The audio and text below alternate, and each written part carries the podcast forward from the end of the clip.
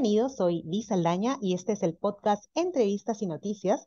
Estamos preocupados porque 54 personas fallecieron por consumir bebidas mezcladas con metanol, un producto tóxico para el ser humano.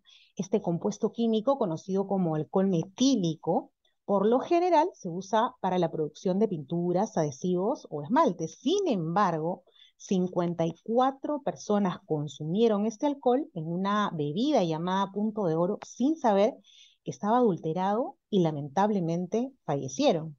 ¿Cómo es que este químico puede llevar a la muerte a una persona? ¿En qué casos lo hace? ¿Cuáles son las consecuencias de ingerir estas bebidas alcohólicas con metanol?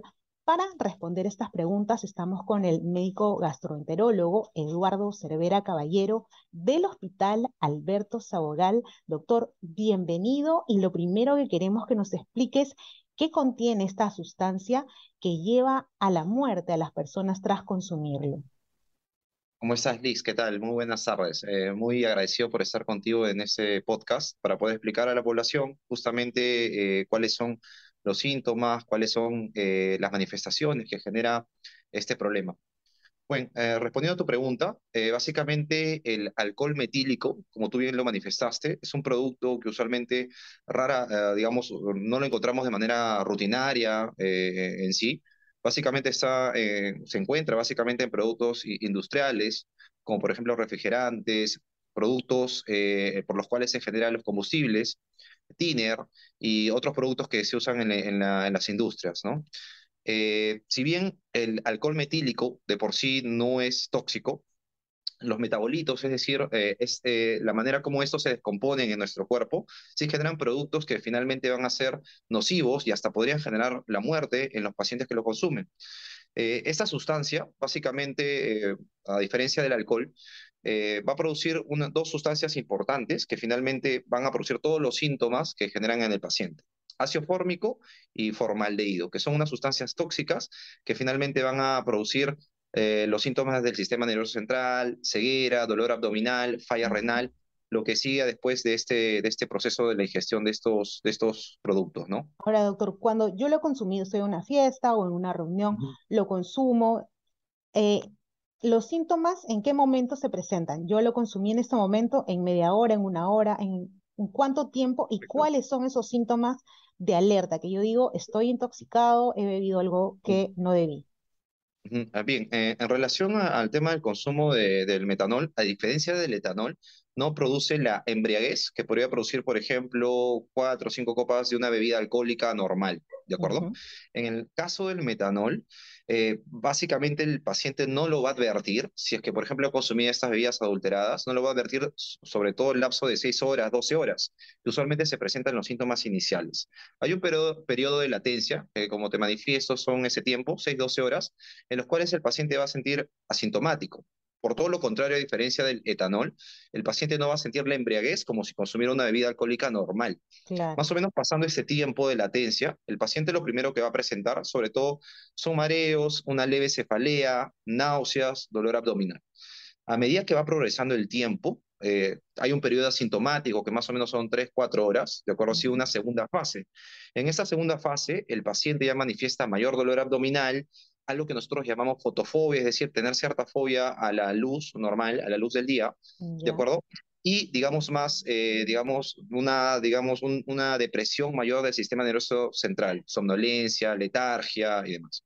Una tercera fase, de acuerdo, ya pasando las 12, 24 horas tras el consumo de esta sustancia, más o menos en la que el paciente ya presenta una severa disminución del estado cognitivo, se encuentra, eh, digamos, bastante letárgico, puede llegar al coma, y hay algo que nosotros lo manifestamos como una ceguera, una ceguera irreversible, y hay una necrosis de una zona del ojo que se llama la retina, que básicamente se destruye, por así decirlo, y ya el paciente no puede ver. Digamos, si es que esto progresa en, en el tiempo y no sea un tratamiento oportuno, como te manifiesto, puede llegar a la muerte lo ideal en todo caso es que nosotros vayamos al médico en la segunda fase, entonces. Así es, más o menos en la segunda, primera fase, ya cuando el paciente nota que no es normal, digamos, el, eh, digamos en relación al consumo de alcohol eh, que ha tenido, ya cuando sobre todo empieza a tener, eh, digamos, signos oculares, visuales, en el cual hay una visión borrosa, el paciente no ve correctamente, hay mucho dolor abdominal, ya se advierte que podría haber ese consumo. En ese momento, el paciente, sobre todo si es que ha tenido este, este antecedente de haber bebido alguna sustancia que no estaba embotellada y demás,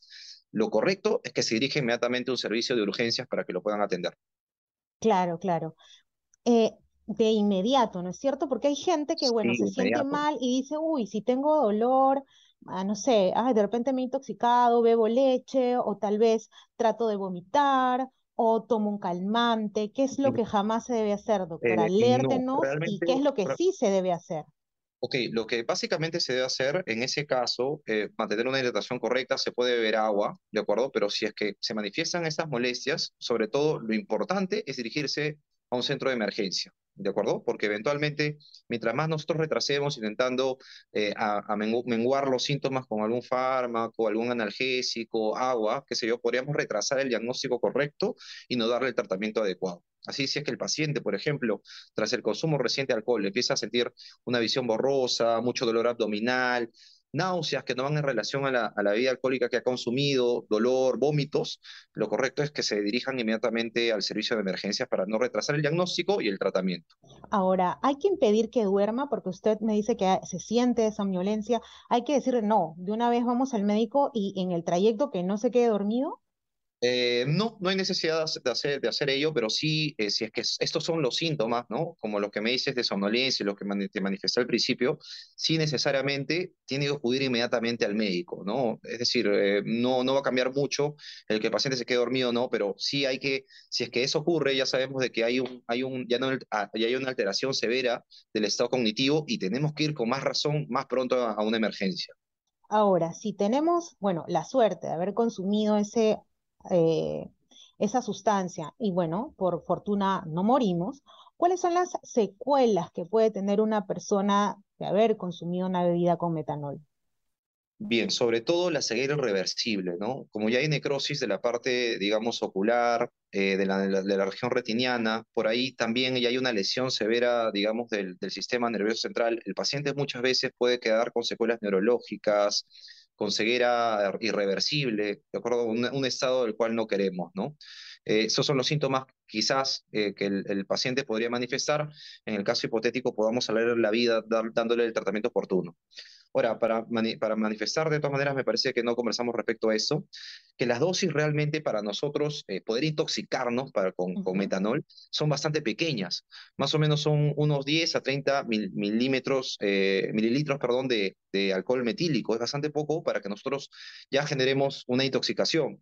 Más o menos unos 100 miligramos por kilogramo de peso aproximadamente, para que el paciente ya se intoxique. O sea, si, yo, si yo me tomo dos botellas, de todas maneras me muero, entonces. Sí, así es. Si es que son dos botellas, digamos, si esta obviamente no va a ser, no va a ser todo alcohol metílico, pero sí probablemente esté diluido en una sustancia, un jugo, qué sé yo, sí necesariamente eh, ya podría ser una, una dosis tóxica, ¿no? La dosis tóxica más o menos va entre 60 mililitros a 240 mililitros de alcohol metílico, ¿no? Sí es una dosis un poco mayor, pero como te digo, tomando en consideración la dilución, si dos botellas ya prácticamente eh, fuera, digamos, un caso bastante severo de intoxicación, ¿no?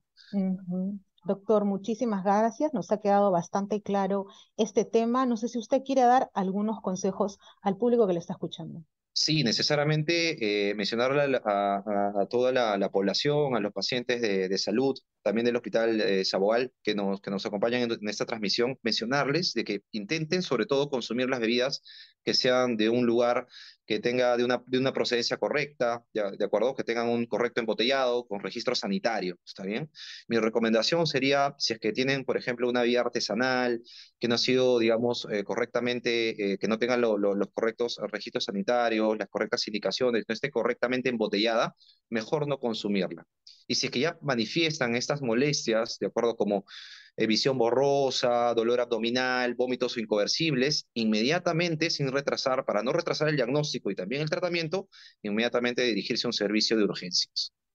Perfecto, muchas gracias. Agradecemos al doctor gastroenterólogo Eduardo Cervera Caballero del Hospital Alberto Sabogal por haber estado con nosotros. También Digesa nos da algunas recomendaciones. Ya la primera, por favor, atentos, lo dijo el doctor, si no cuenta este producto con su registro sanitario, mejor no lo compres. Otra cosa también es que si tiene un precio excesivamente bajo, ahí ya te tiene que dar, bueno, la duda de que no es un buen producto y que podría estar adulterado. Siempre, además, debes revisar el sello de seguridad del pico de la botella, que esté bien cerrado de forma uniforme. Si no, si lo ves que es sospechoso, no lo consumas tampoco. Y tienes que voltear la botella y si ves alguna partícula extraña que crees que no es parte de esta bebida, entonces tampoco lo compres. Por favor, hay que cuidar nuestra salud. Les agradecemos por habernos escuchado. Si te gustó este episodio, compártelo en Facebook, Twitter e Instagram. Recuerda que también nos puedes oír en Spotify y Google Podcast. Hasta la próxima semana. Chao, chao.